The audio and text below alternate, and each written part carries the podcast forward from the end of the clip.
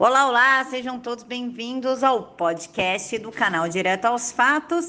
E quem quiser contribuir, o Pix está aqui na caixa de informações e vamos para o episódio de hoje. Bom dia, pessoal, tudo bem com vocês? Que Deus abençoe o alimento que você está comendo neste momento e toda vez que você vê alguém defendendo a China, falando quão ela é maravilhosa e tirando dela toda a culpa por causa do vírus chinês, presuma pagamento. E por que, que eu estou falando isso?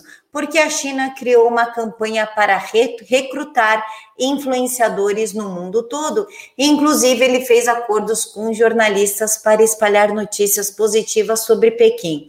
E por que isso? Porque a China até tentou nos enganar, mas não deu muito certo e nós sabemos que o vírus saiu da China e causou todo esse tumulto tanto na economia como na estrutura familiar, em doenças mentais, enfim, eles conseguiram acabar realmente com tudo.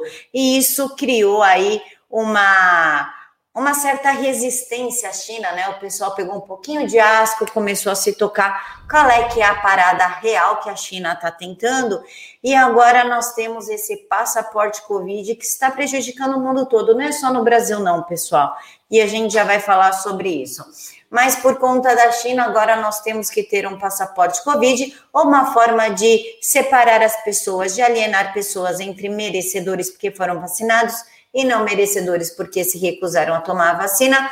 Tanto que na Rússia, quem não estiver vacinado terá poucas opções de trabalho.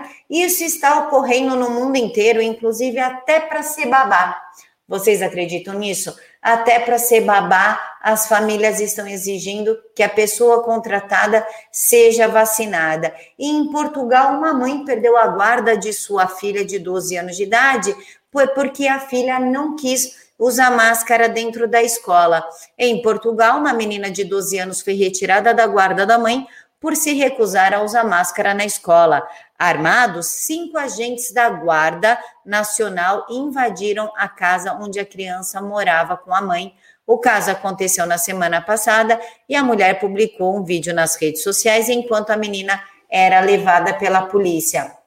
E se vocês acham que falta muito para chegar aqui no Brasil, ou que isso é uma realidade surreal, é apenas um caso isolado, não é, pessoal. Nós sabemos que não é.